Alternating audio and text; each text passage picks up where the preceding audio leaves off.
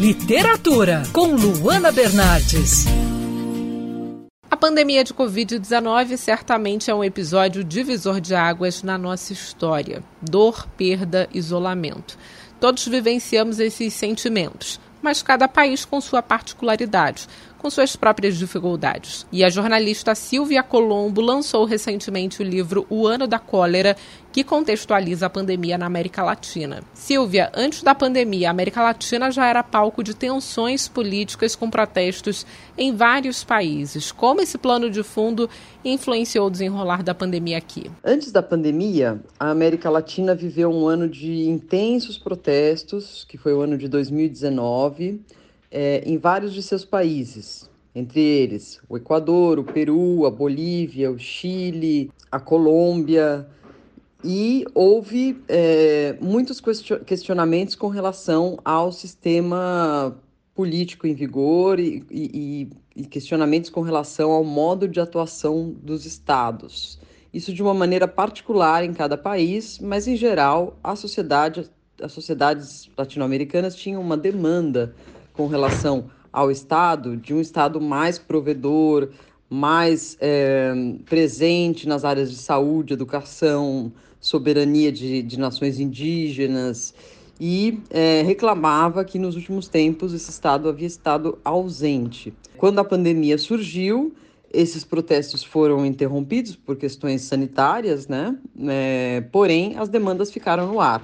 E a pandemia veio revelar as diferenças profundas é, da América Latina com relação à desigualdade, é, dificuldade de acesso à saúde e educação, pobreza, todos esses problemas foram ficando mais graves e é a situação que a gente está vivendo hoje. Como você aborda no livro o contexto da crise política em meio à crise sanitária? Os problemas vivenciados em vários países dificultaram a adoção de medidas mais eficazes para o controle da pandemia?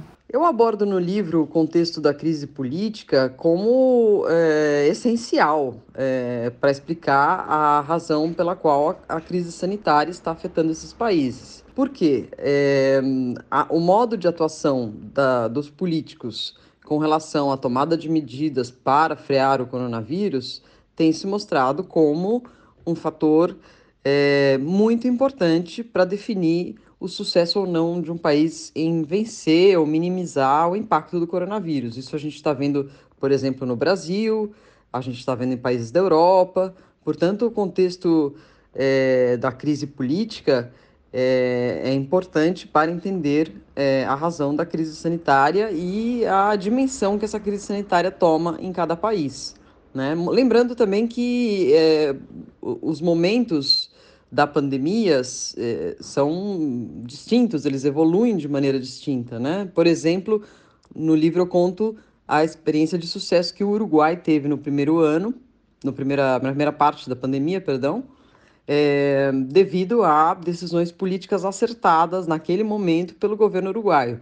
Só que com a chegada das novas variantes, é, o governo uruguaio não conseguiu dar respostas à altura a, ao aumento de casos, a presença de, de, de novas cepas do coronavírus, e agora o que a gente está vendo no Uruguai é um aumento muito acentuado dos casos.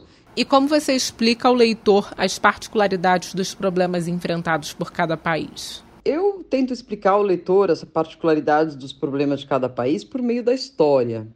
Eu acho que a história de cada país, a história mais antiga e a história recente de cada país, explica muito da maneira como cada sociedade e como cada classe política responde ao coronavírus.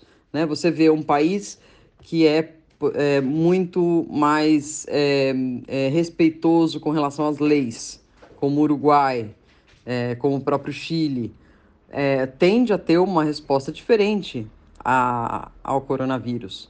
Né? Tende a ter uma resposta diferente com relação ao que seus políticos decidem.